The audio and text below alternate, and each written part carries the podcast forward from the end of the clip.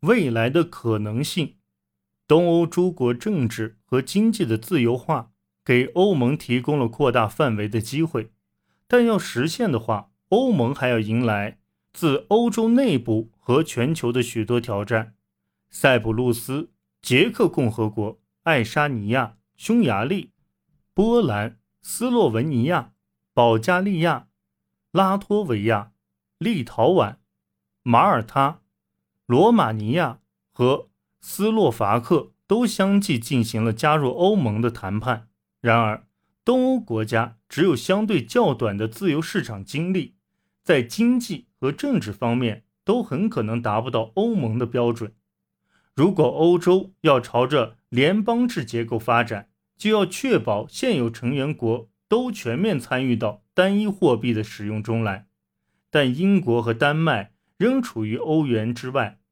尽管这两国的经济政策都已调整为与欧元和美元价值挂钩，但短期内这两国似乎都没有加入欧元区的意愿。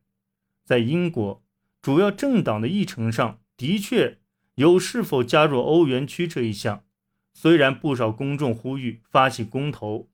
英国的上一次公投还是威尔逊执政的1975年，考虑是否脱离欧洲经济共同体的时候，公投结果是2比1支持续留，但本届政府和反对党都未承诺要在任期内举行公投，欧元区成员身份。并不是欧洲政治中唯一的经济分化问题，在欧盟内部，像预算稳定公约以及需要由国家而非区域来控制财政等关键问题，也经常让成员国之间关系紧张。随着南斯拉夫和马其顿的战争的进行，以及战争罪行委员会对斯洛伯丹米洛舍维奇的审判的推进，发生在。二十世纪九十年代，巴尔干半岛的累累暴行开始浮出水面，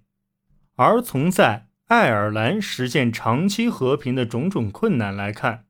巴尔干半岛地区的和平也远未能成定局。二零零一年九月，纽约世贸中心和华盛顿五角大楼遭遇恐怖袭击，这一事件进一步凸显了。创建欧洲统一应对机制的不易。联合国安理会宣布，这次恐怖袭击是对国际和平的威胁，明确了做出国际回应的需要。但是，到底应该由欧盟来协调应对，还是该由深受美国影响的北约和联合国这样的传统机构来指挥国际行动呢？类似事件。凸显了所有这些机构间相互重合的权力平衡。随着七国集团开始协调对这次袭击所做出的经济回应，欧洲央行和美联储也参与其中。显然，欧盟并非影响成员国行动的唯一机构。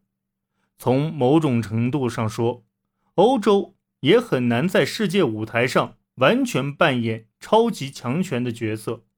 难以与美国甚至中国或俄罗斯相抗衡。二零零二年五月，美国总统乔治·布什赴莫斯科与俄罗斯总统普京就削减核武器进行磋商。在这次峰会里，就没有欧洲人的位置。这次峰会本身及其所达成的协议都清晰地表明，就有超级核大国。仍然保持着相互间的特殊关系，他们也许会参考欧洲国家的意见，却不会邀请其直接参与。同样，欧洲可以在亚洲、次大陆或中东等地区冲突的解决上提供帮助，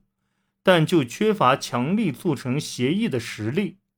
但欧洲眼前最急迫的问题，并不是其与超级大国，甚至。不是其与较小国家的关系，而是来自世界各地渴望欧洲财富与机遇的移民和寻求庇护者的流入。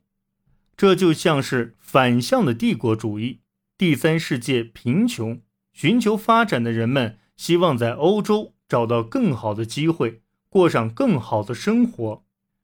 在二零零二年法国总统大选首轮中，右翼候选人马里·勒庞出人意料地夺得胜利，这让自由民主的欧洲震惊不已。是不是憎恨现有移民，害怕无法阻挡的新移民潮吸食了欧洲繁荣的情绪，让欧洲走到了右翼，甚至可能是法西斯主义的边缘呢？事实上，勒庞在第二轮选举中被轻松击败，在随后的法国议会选举中也未能赢得席位，但这绝不是可以盲目乐观的理由。要求欧洲领导人平衡不同诉求的呼声也日益高涨。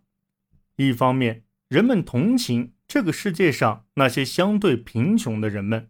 愿意给他们移民的机会。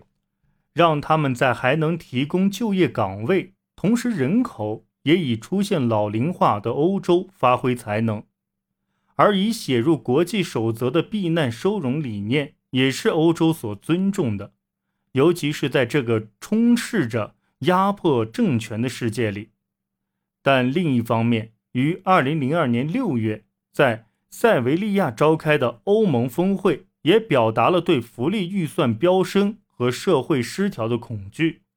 而要在这一系列考虑上明确达成一致，自然是非常困难的。